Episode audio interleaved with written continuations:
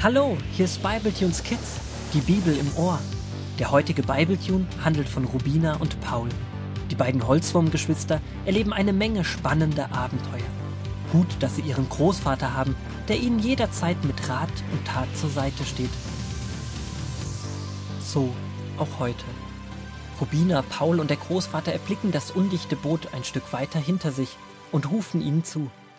Doch die Insekten auf dem anderen Boot deuten die Signale der drei falsch und winken ihnen nur fröhlich zu. Der Großvater holt daraufhin die Segel ein, dreht das Boot und sie rudern dem undichten Boot entgegen. Als Frau Breach, die sich unter anderem auf dem Boot befindet, endlich die Rufe von Rubina und Paul versteht, wird sie blass vor Schreck. Und ein großes Rennen und Rufen beginnt. Fitzi, die flitzende Milbe, hat entdeckt, dass bereits ein wenig Wasser in das Innere fließt, und schnell wird eine Eimerkette gebildet, um das Wasser herauszuschöpfen. Gleichzeitig wird mit starken Tauen das Boot an dem der drei Wutz und an einem weiteren Boot festgebunden. Die Segel werden gehisst und mit großem Tempo geht es zurück Richtung Strand. Alle atmen erleichtert auf, als die Gefahr vorüber ist. Zum Glück gibt es keine großen Schäden, da das Loch nur sehr klein ist. Der Schreck jedoch sitzt tief. Was folgt, ist ein langer, anstrengender Tag für Rubina und Paul, über den sie sich am Abend mit ihrem Großvater unterhalten. Mir war so mulmig zumute, als wir beide zugegeben haben, dass wir einen Fehler gemacht und die Dichtungsmasse vergessen hatten. Ich fand, das war ein mutiger und guter Schritt.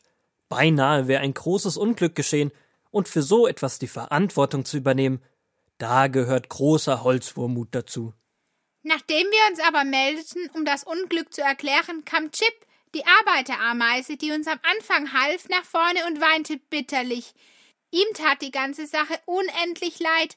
Er nahm alle Schuld auf sich, da er eigentlich nie hätte weggehen und uns alleine lassen dürfen.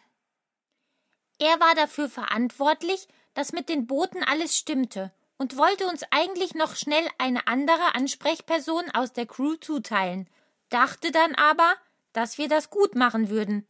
Er hat sich echt starke Vorwürfe gemacht. Aber wir haben ihn umarmt und ihm gesagt, dass wir da wohl alle drei beteiligt waren und aus unseren Fehlern gelernt haben. Auch Frau Preach und alle, die auf dem beinahe Unglücksboot waren, haben uns vergeben. So etwas darf wirklich nicht noch einmal passieren, aber das wird es auch nicht. So zur Beruhigung wäre eine Geschichte aus der Bibel schön. Großvater? Bevor der Großvater überhaupt antworten kann, hat Paul ihm schon die Bibel in den Schoß gelegt. Direkt fängt er mit 2. Mose 24, den Versen 12 bis 14 an. Bald darauf rief der Herr Mose noch einmal zu sich auf den Berg. Sein Diener Josua ging mit ihm. Gott wollte Mose noch mehr sagen, und er wollte ihm zwei Steintafeln geben, auf denen seine Gebote standen. Er selbst hatte sie für die Israeliten aufgeschrieben, so wichtig waren sie. Mose sagte zum Volk Wartet hier auf uns, bis wir wiederkommen, Solange wir weg sind, geht zu Aaron und meinem Helfer Hur, wenn ihr etwas zu besprechen habt. Wow, Gott hat die Gebote selber geschrieben. Die sind ihm echt wichtig. Und bevor Mose zu Gott geht, bekommt das Volk noch letzte Informationen, wie sie sich verhalten sollen, während er weg ist. Immer wenn Sie eine Frage haben oder etwas besprochen werden soll, können bzw. sollen Sie sich an Aaron und Hur wenden, als Stellvertreter für Mose sozusagen. Die beiden wussten auch, was Mose und Gott wichtig war und konnten daher das Volk gut beraten. Die hatten bestimmt wie wir eine Liste, auf der alles Wichtige drauf stand. Im Gegensatz zu uns haben sie sie aber benutzt.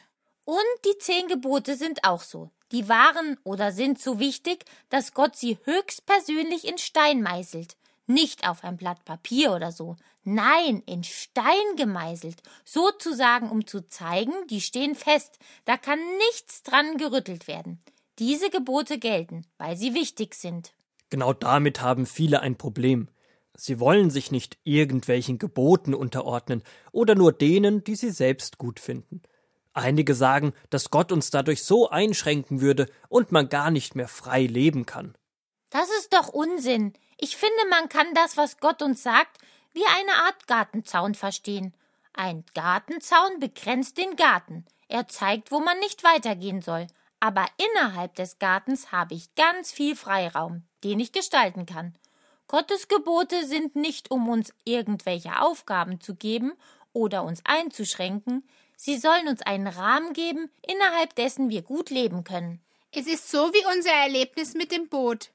Wenn wir uns an die Regeln für die Instandsetzung der Boote gehalten hätten, wäre nichts passiert.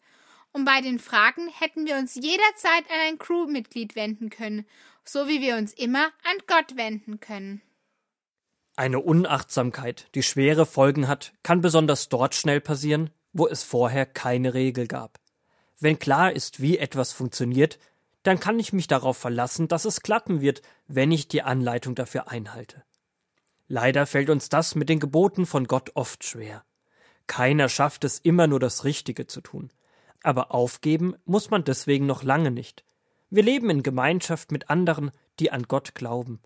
Bei Fragen oder Problemen können wir jederzeit nachfragen, uns Rat einholen. Man muss auch keinen Fehler machen, den schon einmal jemand anderes gemacht hat. Kennt ihr den Spruch, man muss das Rad nicht neu erfinden? Ja, das bedeutet, dass man auf etwas, was schon da ist, zugreifen kann und es nicht selbst bauen muss. Wenn jemand zum Beispiel einen Rasenmäher erfunden hat, dann müssen nicht alle anderen, die eine kürzere Wiese haben wollen, auch einen erfinden. Es reicht, wenn sie bei ihm nachfragen, wie er ihn gebaut hat, und dann nach dieser Anleitung selbst einbauen. Und das Gleiche funktioniert auch bei klugen Entscheidungen im Leben. Wenn du mit etwas nicht weiter weißt, musst du dir nicht tagelang Sorgen machen und angestrengt nachdenken. Du darfst auch einfach mal deinen besten Freund, deine Eltern oder Großeltern oder irgendjemand anderen, dem du vertraust, fragen, was er dazu denkt. Vielleicht hat er Ähnliches erlebt und kann dir mit seinen Erfahrungen weiterhelfen.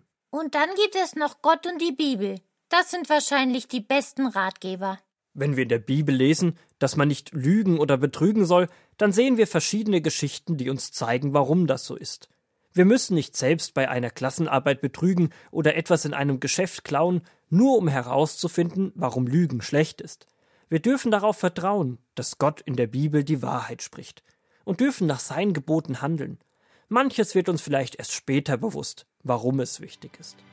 Die Crew hat uns die Liste mit den Aufgaben für die Boote gegeben, damit alle in Sicherheit reisen können. Und Gott gibt uns Gebote, weil er uns liebt und möchte, dass wir sicher sind. Da hat uns heute wohl ein ganz schön blödes Erlebnis ein Stück weit geholfen, Gott besser zu verstehen. Dafür bin ich dankbar und möchte ernst nehmen, was Gott mir durch die Bibel sagt.